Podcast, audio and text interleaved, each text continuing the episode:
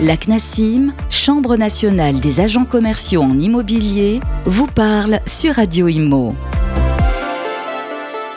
Bonjour à tous, bienvenue dans l'émission La CNASIM vous parle. La CNASIM, c'est la Chambre nationale des agents commerciaux en immobilier. Et pour cette émission, je suis avec Jean-Yves Frappin. Bonjour. Bonjour Bérénice. Co-fondateur et secrétaire général de la CNASIM. J'espère que vous allez bien. Je vais très bien, et vous aussi Très bien, en pleine forme. Notre euh, invité aujourd'hui est Claude-Olivier Bonnet. Bonjour. Bonjour. Euh, vous êtes président de la Rose des Ventes et président d'Estimia, donc une plateforme pour les professionnels de l'immobilier. Et aujourd'hui, alors Jean-Yves, euh, nous allons parler de fautes. Quelles sont les fautes que, qui peuvent être reprochées aux agents commerciaux? Alors, les principales fautes que nous rencontrons dans les différents dossiers que nos adhérents euh, nous envoient, c'est déjà euh, dans le contrat initial où il est stipulé que si l'agent commercial ne fait pas ceci, ne fait pas cela, ne, euh, remplit mal les, bons de visite, euh, ne n'envoie pas les documents en heure et en temps, c'est considéré comme une faute grave. Or, personne n'a le droit de dire quelle est la hauteur de la faute. Seuls les juges peuvent considérer que c'est une faute grave à partir du moment où ça passe en procédure judiciaire et que la hauteur de la faute sera définie par euh, le juge qui euh, ben, donnera euh, ou non une, une, indemnité en fonction de la faute car euh, la plupart des agents immobiliers, lorsqu'ils euh, mettent dans un contrat comme quoi c'est une faute grave, eh ben ça leur permet de pouvoir dire ben il n'y a pas d'indemnité, il n'y a rien du tout, du jour au lendemain vous partez et puis euh, voilà, moi je garde tout le travail que pour moi tout le travail que vous avez réalisé pour la notoriété de ma marque, le développement d'un secteur géographique ou auprès d'un groupe de personnes, etc. Donc évidemment euh, la plupart des choses qu'on voit, c'est la faute grave. Mais, bon, il y a des fautes, différents degrés de fautes.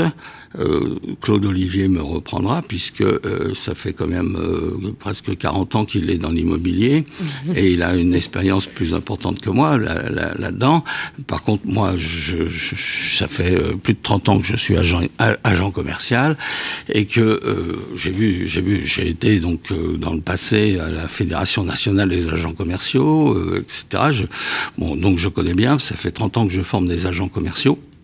Et donc, la faute, c'est celle qu'on voit souvent, c'est la non-réalisation des objectifs.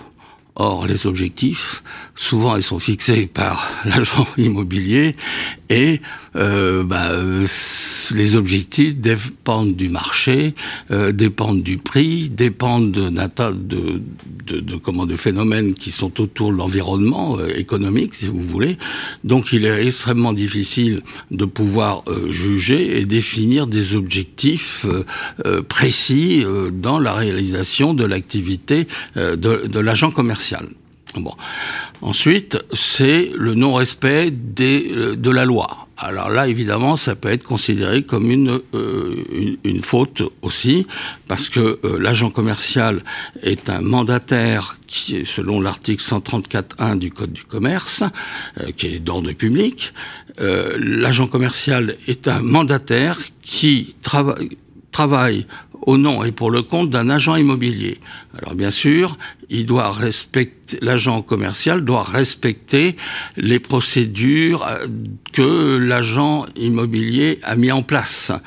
Donc euh, les bons de visite, le, le, le, la rédaction des, des mandats, euh, les honoraires, etc. D'ailleurs actuellement, depuis euh, janvier, 22 janvier de, de 2022, maintenant les honoraires, ce sont des honoraires maximum bon, qui doit être indiqué euh, sur les vitrines, sur les publicités, etc. Par contre, l'agent commercial qui, lui, est en face euh, d'un vendeur ou, ou d'un acquéreur potentiel, euh, il peut toujours négocier les, les, honoraires, mais il ne doit pas baisser ses honoraires sans l'accord de son, de son mandant, qui est donc euh, l'agent immobilier. Il doit respecter euh, ce que lui dit son agent immobilier. Car je rappelle aussi, c'est que le seul acte juridique que peut faire un agent commercial, selon l'article 4 de la loi Auguet, c'est de trouver des mandats de vente ou de recherche, de les remplir et de les signer au nom et pour le compte de l'agent immobilier. Et son activité là, pratiquement s'arrête. Alors ensuite, bien sûr, il peut euh, présenter des acheteurs aux vendeurs, mais euh, l'offre d'achat en faisant un bon de visite réglementaire, je rappelle, en ayant euh, les coordonnées de la carte d'identité de la personne qui, de toutes les personnes, qui visitent euh, le bien pour éviter bah, des vols, des cambriolages, des choses comme ça, et surtout pour dire, bah oui, c'est bien moi qui ai été le premier à présenter ce, bien. Donc c'est quand même une certaine, protection. Bon.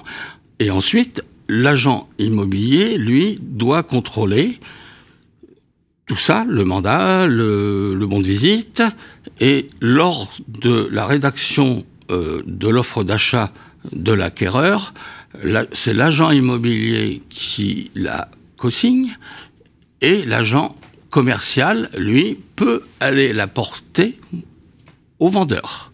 C'est son rôle. Il n'a pas le droit de faire euh, du conseil. Euh, dans une émission précédente, nous avons parlé d'un agent commercial qui a été injustement condamné pour avoir donné un conseil, alors que c'est pas son rôle. Donc c'est un mauvais jugement. Mm. Mais on, s'en est expliqué dans un précédent, euh, dans une précédente émission. Voilà. Ensuite, c'est le fait de ne d'obliger un agent commercial à faire des permanences. Mais non, c'est absolument interdit. On ne peut pas le lui reprocher puisque c'est interdit de par l'article 4 de la loi de la loi Auguet. On peut lui reprocher de d'envoyer de, des documents avec avec retard. Alors oui, c'est dans la procédure, mais je rappelle la loi Hamon où quand même il y a un délai de rétractation de 14 jours avant de pouvoir enregistrer un, officiellement un mandat sur le registre des mandats. Enfin bref, il y a un tas de, de, de, de fautes qu'on reproche donc aux agents commerciaux en immobilier euh, pour se dégager de cette personne, si vous voulez, et puis en évitant de payer une indemnité de rupture qui est d'ordre public et qui est prévue dans l'article 134.12 du, du Code du commerce. Alors si j'ai oublié certaines choses, puisque toi tu as une pratique, euh, euh, Claude, qui est de, de terrain. Hmm. je crois que, je crois que le sujet important, c'est la faute de l'agent commercial. Et dans le sujet que tu évoques au début, euh, on parle de euh, d'objectifs, par exemple. Là, c'est pas la faute de l'agent commercial, c'est la faute de l'agent immobilier. C'est lui qui fixe les objectifs. Hein, c'est l'agent immobilier qui fixe la, Même la notion de fixer des objectifs est, un, un peu complexe. Il faudrait fixer un minimum pour pouvoir maintenir un partenariat. Parce que là, le libellé dans un contrat qui fixerait des objectifs, je rappelle qu'un agent commercial, c'est aussi un entrepreneur individuel. Mm. Hein, pour la plupart, c'est la notion d'entrepreneur individuel. Qui dit entrepreneur individuel doit euh, permettre d'être autonome, d'être indépendant dans son action. Il collecte des mandats, il collecte en fait des, des commandes. Si on reprend la loi de 91, il doit collecter des, des, des, commandes et par la loi ENL, il est limité dans son champ de conseil euh, par le simple fait qu'il est habilité par un professionnel. C'est avec son professionnel qu'il doit donner ses conseils. Euh, dans le cas d'espèce que tu évoquais tout à l'heure, le problème, c'est que un agent commercial s'est permis peut-être euh, de dire qu'on pouvait faire certaines choses. Que là, c'était une chambre funéraire sur un terrain. Et euh, est-ce qu'il avait l'autorisation de se donner, de délivrer ce conseil-là? Donc c'est ça la limite du champ d'application de l'agent commercial. La faute de l'agent immobilier, parfois, c'est de vouloir mettre son agent commercial en lien de subordination, ce que tu évoquais très clairement, avec la permanence, avec des objectifs à atteindre quand même. Et là, il faut les limiter. En revanche, qu'il y ait une note de procédure interne pour dire si vous voulez collaborer avec nous, il y a une note de procédure. Par exemple, on a parlé de la loi Tracfin. Euh, eh bien, il y a une note de procédure aussi sur la collecte des pièces on s'y conforme. Si vous ne respectez pas euh, euh, les, les, clauses du contrat, on sera amené à se séparer. Mais est-ce que ce sera une rupture dite pour faute grave? Et c'est la notion de faute grave, dans quelle limite? Et je suis entièrement d'accord sur le fait que c'est pas à moi de juger si c'est une, une, faute grave ou pas, sauf à démontrer que par exemple j'ai agi euh, contre l'intérêt de l'agence immobilière, contre l'image de l'agence immobilière, et que tout ce que j'ai fait était fait pour euh, endommager la qualité de l'agence immobilière. Si ça, je peux le démontrer, mais c'est le juge qui décidera. Mais ça prend du temps à démontrer. Ça prend du temps, hein. exactement. c'est une procédure. Euh, Hmm. Voilà, classique. Donc, les fautes qu'on va rencontrer maintenant côté agents commerciaux, c'est effectivement euh, parfois de vouloir ouvrir un bureau euh, avec des permanences. Ça, il n'a pas le droit. Il n'a pas le droit de, de faire comme s'il était une forme d'agence immobilière. Il ne peut pas être directeur d'agence. Hein, et combien de fois on voit des directeurs d'agence qui sont sous le contrat d'agents commerciaux? Hmm, Ça, c'est formellement interdit. hein. Ah, totalement interdit. Mais ça, on va, on va en voir. J'en ai quelques-uns dans mes contrôles. Donc, on peut avoir ça. On peut avoir le fait de s'octroyer, par exemple, le titre d'agent immobilier, hein, puisque là aussi, mai, mai 2019, c'est strictement interdit depuis mai 2019. C'est l'agent commercial est un agent commercial. Tu parlais avec moi tout à l'heure euh, des titres consultants. euh, auditeur, etc. Aujourd'hui, c'est un agent commercial et Ouais. il doit garder le titre d'agent commercial.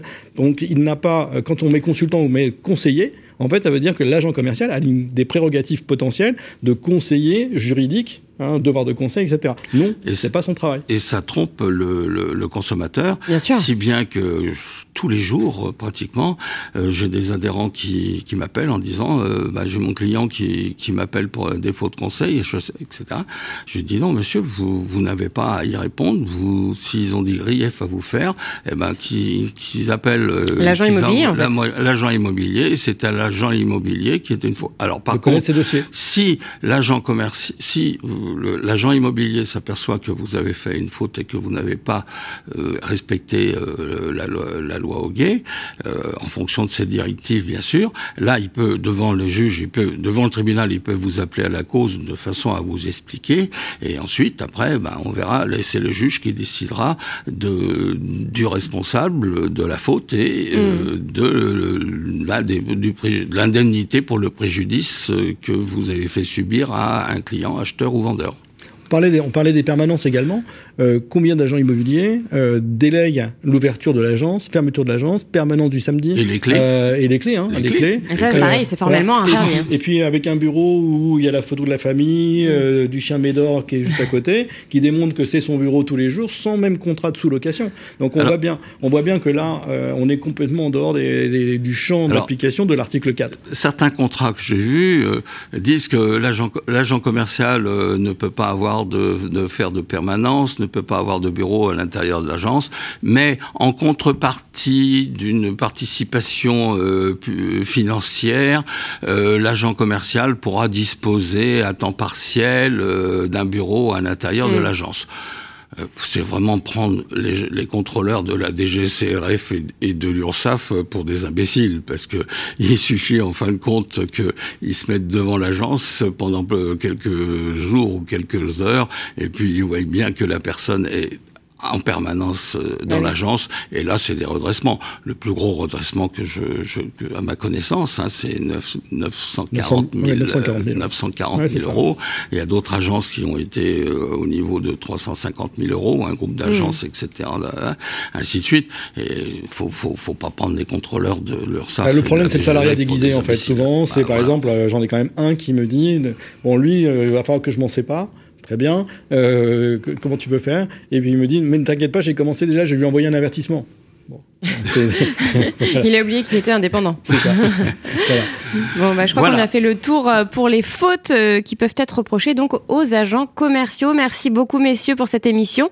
On se retrouve très bientôt pour une prochaine émission. La CNASIM vous parle. La CNASIM vous parle, une émission à réécouter et télécharger sur le site et l'appli radio.imo et sur toutes les plateformes de streaming.